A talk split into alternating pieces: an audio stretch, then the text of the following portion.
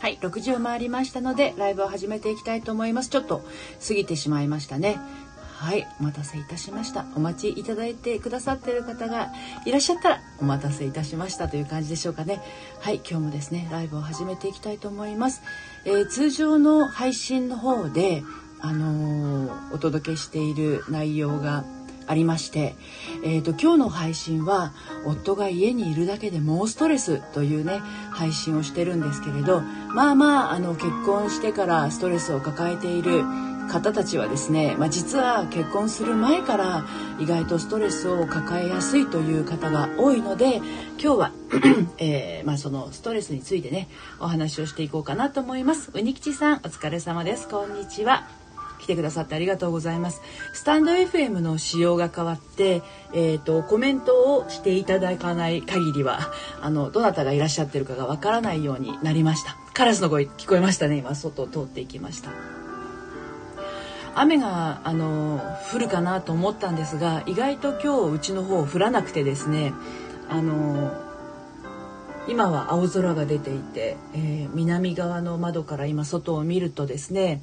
あの月が出てね青空ですごく夏の終わりの空という感じがします。はい直文さん来てくださってありがとうございます。こんにちは。今日はうにきちさんも直文さんもどんな一日を過ごされましたでしょうか。ねなんかこう急に気温が下がって今ちょっとまたムシッとしてますけど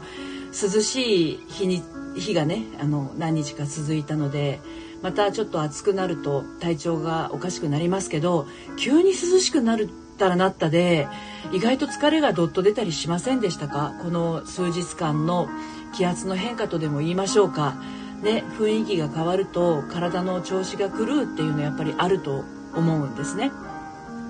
であの人が感じるストレスっていうのも、まあ、自分の中にあるさまざまな常識というか何て言うのかな自分にとっては当たり前の状態が、まあ、ちょっとこう当たり前じゃないような環境に置かれちゃうとストレスを感じやすいっていうのがねあるんじゃないのかなと思うんですね。はい、ですので あのパートナーに対してのストレスっていうのは、まあ、やっぱり人と人とのお付き合いですから結婚前にしろ結婚して、えー、いてもですね、うん、だからあの自分の中の、えー、当たり前とまた相手の思っている当たり前を、まあ、うまくこうすり寄せていく必要があるわけなんですね。はい、うにきちさん、ここ最近少し頭が痛いです。雨降りが続いているからですかね。うん、気圧がね、やっぱり変わると、あの、体の中の調整が走るので、うまくこう、調整しきれない部分はね、頭痛になったり、あとだるさになったりとか、なんとなく気がめいってしまったりとか普段は何とも思わないことがちょっと気になってイライラしたりとかそういうのあると思いますよ。うん、気圧はすごく影響しやすいと思います。はい、頭が痛いっていうことなんで、まあ気圧の変化がね、えー、そういうところに出てるのかもしれないですね。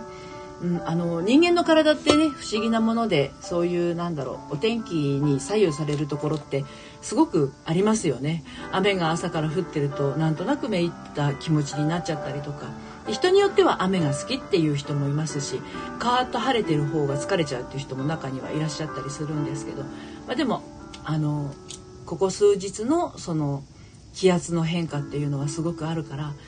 あのまあ頭痛じゃなかったとしてもね腰が痛いとかあと膝が痛いとかあと何て言うの？なんとなくこう気の内側がめいるというかそういうものもあると思いますよ。うん、でまあ今日ねストレスっていう話を、えー、していますけれどちょうどあのコラムの方でもですねストレスについてのお話を綴ってまして あの旦那さんがね、えー、休みの週末、まあ、土日休みの、えー、旦那さんだったりするとね旦那さんがいるだけで具合が悪くなっちゃうとかあとは最近だとテレワークで、えー、旦那さんが家にいるとちょっとめいってしまうっていうあの人いるんですね。で何のために結婚したんだろうっていう話になってくるわけなんですよね。なんか一緒にいて楽しくなるんじゃなくてめいっちゃうってどういうことって 思う思うんですよね。そうなるとやっぱどこか我慢させてるところがあるんじゃないのかなって思います。でちっちゃな我慢が積み重なると結果として大きな我慢になっていっちゃうんであのジグソーパズルのパズルのピースは一つ一つはちっちゃいけどあれ組み合わせてたら相当大きいものに仕上がったりもするじゃないですか。だからあのちっちゃちっちゃなものの積み上がってるものってねバカにできないんですよね。あのサロンでやってる今日の積み上げもねそういう意味ではいい意味でバカにできないですよね。ちっちゃなものって積み上げていけば次積み上げていくほど確固たるものになっていっちゃうので良くも悪くも、うん、だからあのなんかこう旦那さんがいたりとかパートナーとねいることであののんびりできないって思ってたとしたら何かしら自分に我慢をさせてるっていうことなので、まあ、その我慢に気づくところからですかね。第一歩はね。はい、うにきさん旦那はせっかちなのでのんびり屋の私は、えーと、せかされてる気がしているとピリッとなる時があります。子供もピリッとします。なるほどなるほど。旦那さんがせっかちでうにきちさんがのんびり屋さんなんですね。なるほどそうなんですね。うんうん。梅子ちゃん来てくださってありがとうございます。こんにちは。はい。あのー、旦那さんがせっかちであリサさんお疲れ様です。こんにちは。あの旦那さんがせっかちでのんびり屋さんの私せかされてる気がしてるっていうところなので多分ですよ。これね結構うにきちさんのジャッジも入ってるかもしれないですね。旦那さんはせっかちだからみたいなところで私急がなくちゃみたいな ところになっちゃってるのかもわかんないです。あとねあの人間の思い込みの中にあの急がなければいけないっていうあのものがあったりするんですよ。これはあのちっちゃい時からお父さんとかお母さんにね早くしなさいって言われてる子供が割とこう持ちやすい思い込みだったりするんですけどそれが、えーと、もう染みついているとですねちょっとこう視線を感じると急がなければいかないいけないっていう風に思ってしまったりしてあの本当は相手側はそういうつもりじゃなかったとしてもなんかこう焦る気持ちが芽生えてしまうっていうのはねあのあるんですね。はい、でその旦那さんがいるとねのんびりできないって思ってる人それからのんびりできないそもそもの原因としてはその顔色っていう部分ですよね。うん、顔色を感じやすい人っていうのは割と自分にのんびりさせてあげることが苦手だったりしますね。はい。ハーモニーさん、視線を感じるとあるあるだな。あ、ハーモニーさん、こんにちは。来てくださってありがとうございます。うん。なので、人の顔色を気にしやすい人っていうのは、のんびりできない、くつろげないっていう、そういうこう、思い込みというか、そういうなんだろうな、えー、役回りというか、そういう状態を、あの、ちょっとこう、自分で作りやすいっていうのがありますね。はい。うにきちさん、そうなんです。多分、旦那はそこまで思っていなかったりするんだろうなと思います。あ、顔色。本当にすごくすごく伺っちゃいます。なるほどね。あそういうのがあるとね、やっぱりこう、人の目線が気になって、あの、承認欲求も強くなっちゃうこともあるし、あとは、あの、なていうのかな。人に判断を委ねてしまったりっていうこともありますね。はい。リサさん、歩くペース。私は一人だと早いのですが、ゆっくりだと思ってるみたいで、ゆっくり歩くので 合わせてます。お互いに思いやってる感じがしていいですね。あのー、リサさん一人で歩いてる時早いんですね。私も一人だと割と早いんですけど、なんか旦那さんと歩いてるとゆっくりになるんですよ。で、多分相手が合わせてくれてるんだと思うんですが、俺は一人で歩いてるともっと早いって言うんですよね。で私も一人で歩いてるともちっと早いんだけどなんか相手に合わせてくれ合っちゃってでなんとなくゆっくりになっててゆっくりだと疲れるんですよね歩くが歩くのがね。うんわかりますわかります。ハーモニーさんそうだったのかですね。なるほどそうそうそうそうですそうです。うねきちさん承認欲求も強いですねきっと特に旦那には、うん、認めてほしいっていう気持ちはねあの割とみんな持ってたりするんだけどそれをあの持ってなくあの自分が自分に OK 出しているとねあのそんなに周りの目線とか誰かに認めてもらわなくても自分でこう自分に OK 出せるっていう風になってったりしますよ。はい。梅子ちゃんいつでもどこでも視線を感じてしまういつかの私を思い出しましたもういつでもどこでもね視線を感じてしまうってありますよね私もそうだったのでよくわかりますなんかこう周りの目が気になっちゃったりとかねうんありますありますはい、ハモニさん、さっさと行ってしまう人もいますよね、歩くの。あ、います、います。うん、周りのこと見ないでね。はい。あ、ちょっと話脱線させました。全然そんなことないですよ。大丈夫ですよ。うん。さっさと歩く人っていうのも マイペースで、あの、あれ？来てないなみたいな、振り返ったらいなかったみたいな、ありますよね。私がね、割と子供に対してそうだったんですけど、もうさっささっさ、あの、もちろん道路とかはね、危ないから、あの、手をつなぐんだけど、公園とかで、あの、周り、車が通ったりしない危なくないところさっささっさ歩いてたら 全然後ろの方にしゃがんでなんか見てたりとかってありましたね。自分のことしか考えないであの歩く親なんで。ね吉さん自分が自分に OK なるほどです。人に認めてもらえなくても満足できるってそうそうそう。あのねそうですよ。多分みな皆さん最初はね、のりぴ塾入る方もね、あの、周りの目がめっちゃ気になるっていう人すごく多いんですよ。多分8割9割そうだと思うんですけど、あのー、でもね、卒業する頃には、自分、誰かの承認を得なくても、OK な状態に、多分7割8割ぐらいなった状態で卒業していかれるんですよね。なんであんなに人に認めてもらおうとしてたんだろうみたいなところに立ち返っていく感じですかね。はい。リサさん、ママも、ママ待ってって娘が小走りで来る。これいつも。うちもそうです、割と。娘とだと割とそうかも。で息子だともう世界ができちゃってるんで、あの子はほんとちっちゃい時から自分の世界観を持ってる子でね、もうマイペースっていうかもう少し周り見ろっていうぐらいの子供でしたね。うちの息子は。今もそうなのかもしれないけどね。うん、ハモニさんなる。あのー、ていうのかな。コラムの方にも今日書いてて、あの、スタンド FM の配信でも言ってますけど、あの、自分がね、気分良くなることを選べるのって自分しかいないんですよ。うん、だから周りの目が気になってやりたいことができないとか言いたいことが言えないとかあと周りの目が気になって本当は気分が悪いのにその場に居続けるとかってやりがちなんだけど結局そこにいるっていうのを選んでるのは自分だからあの選ぶってすごい大事でね自分が気分良くなることを選ぶっていうのをねしてったらあの人に承認欲求をね求めるっていうこともそんなにしなくなってくるんじゃないのかなって思います。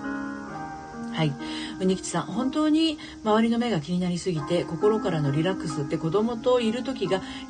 いる時か一人の時だけかも。あと自分の両親と。なるほど。あ、でも両親といる時に、周りの目が気にならないのはまだまだすごく、あの、救いがあるというか、あの割とねお母さんお父さんといると気を使ってしまうとか本当の自分が出せないとかあの強がってしまうとか本音が言えないっていう人は多いんですよね。うん、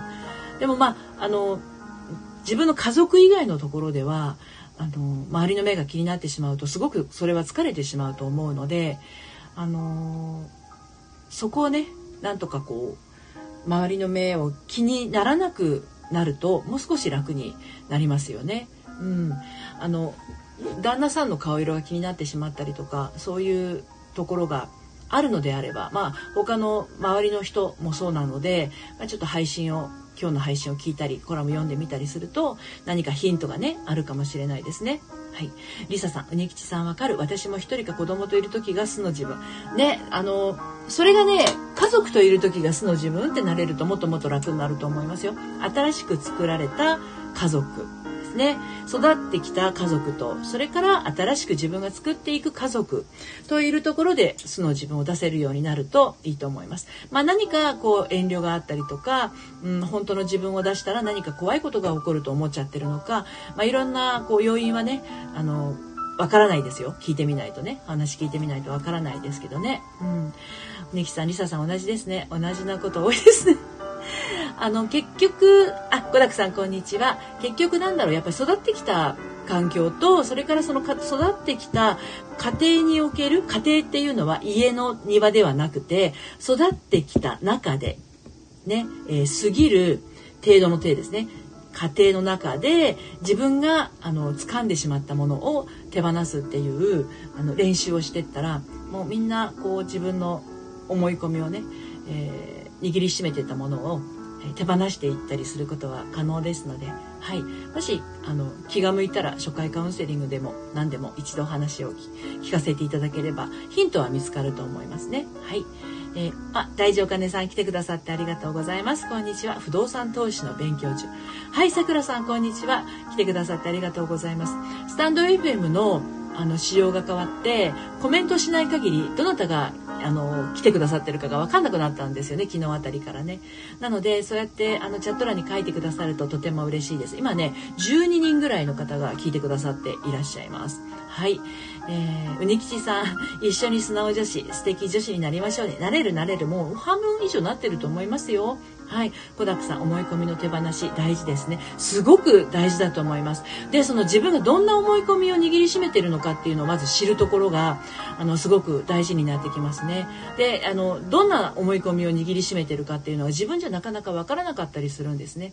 でえっ、ー、といつだっけな？8月の25日から、えー、ノリピチク初回カウンセリングまたあの今ずっとね満席だったので休止してたんですけどあの改めてこう募集再開ししますのでまあノリピ塾やるやらないにかかわらずですね自分がどんな思い込みをねあの握りしめちゃってるのかを知るきっかけにもなると思うのであのお時間が合う方はねあの、まあ、ちょっと今回も2名ぐらいしか募集はできないんですけどあの声かけていただければあの初回カウンセリングはできますのでお声かけください。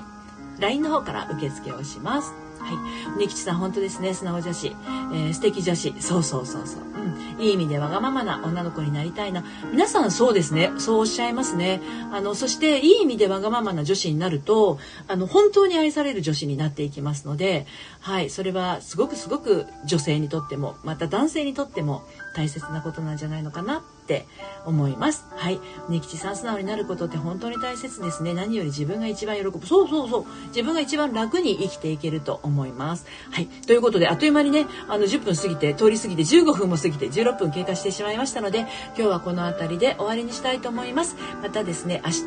6時にやる予定でおりますが、明日ですね、緊急で私、あの、コロナワクチンを打つことになってしまいまして、様子によりますけれど、またあの、オープンチャットの方で、えっ、ー、と、やるかやらないか、また、あの、お伝えをしますので、えー、元気なようだったら明日また6時にね、あの、ライブしますので、お付き合いいただければと思います。最後までお付き合いいただきましてありがとうございました。それではまた、さようなら。